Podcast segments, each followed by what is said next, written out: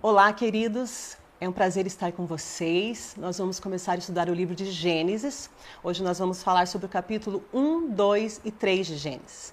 Gênesis significa princípio, princípio de, de muitas coisas: princípio do homem, que foi criado por Deus, do mundo, da civilização, o princípio do pecado, mas também o princípio da redenção de Deus para uma humanidade pecadora.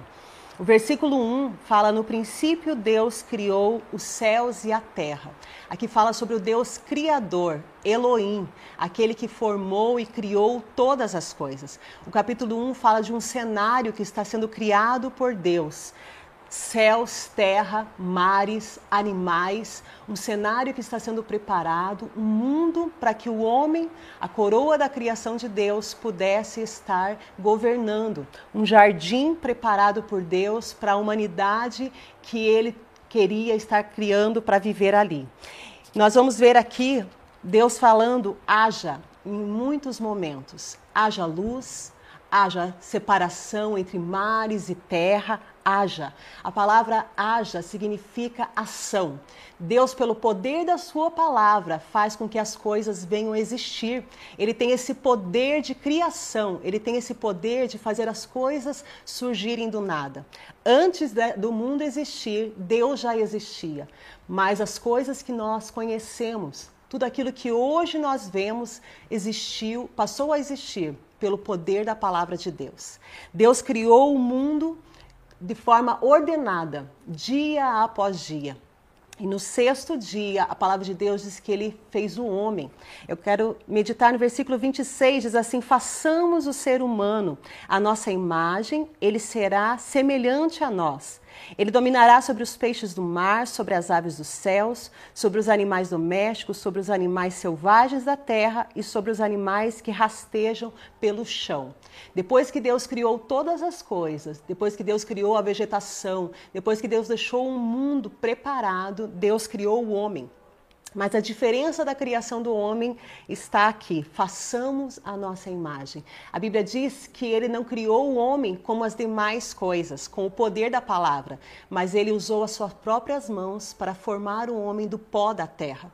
Sobre o homem ele lançou o fôlego de vida, e esse homem foi feito diferente de todas as demais criaturas, diferente de todo o restante da criação, porque ele era a imagem e semelhança de Deus. No capítulo 2, Deus detalha, né, a palavra de Deus detalha um pouco mais sobre como esse homem seria colocado nesse cenário. O homem passaria a governar. Nós vemos Deus falando para ele: dê nome a todos os animais, dê nome a todas as vegetações, aquilo que você chamar será. E nós sabemos que o Criador, quem cria, tem direito de colocar nome. Quem cria, nomeia.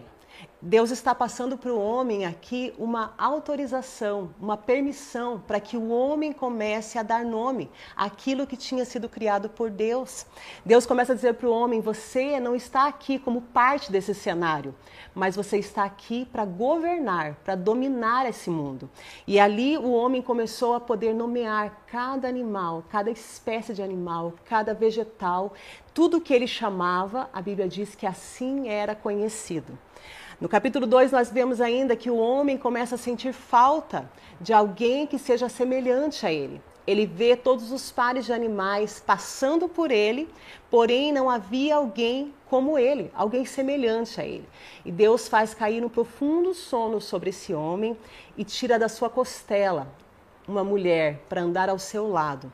Aqui nós vemos come o começo de uma civilização humana, Adão e Eva, os primeiros a viver no jardim, os primeiros a cuidar daquele jardim, semelhantes a Deus, tendo uma diferença intelectual muito grande com relação aos animais, às demais criações, e eles começam a viver um relacionamento de amor, de cuidado, de autoridade sobre tudo que Deus tinha criado.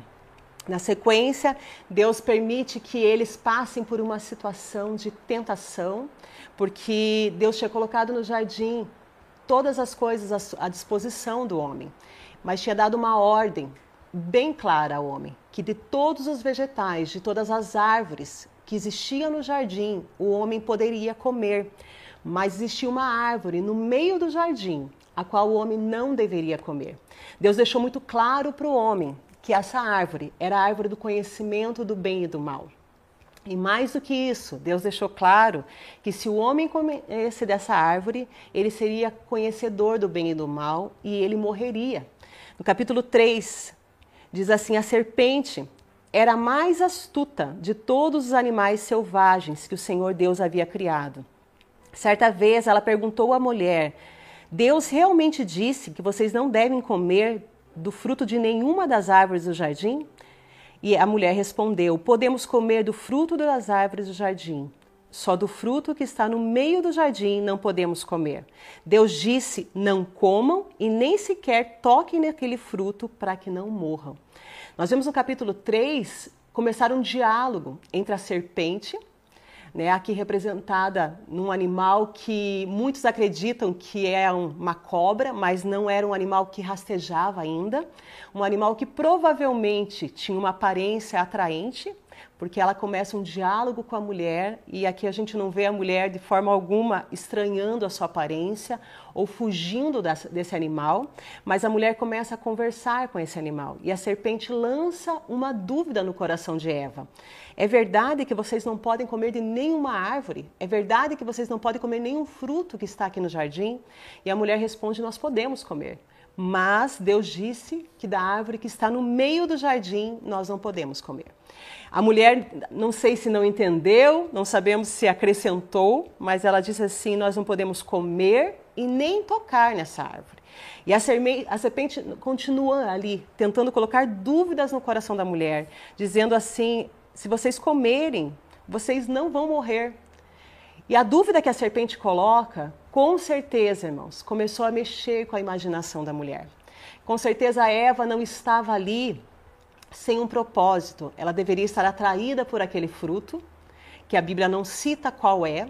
Né? Muitos acreditam que seja a maçã, Poderia ser a maçã ou qualquer outro fruto, mas ela se demonstra ali seduzida por aquele fruto, observando aquele fruto, e ela começa a permitir que aquele diálogo comece a entrar no seu coração. Ela começa a permitir que aquela tentação comece a entrar dentro dela.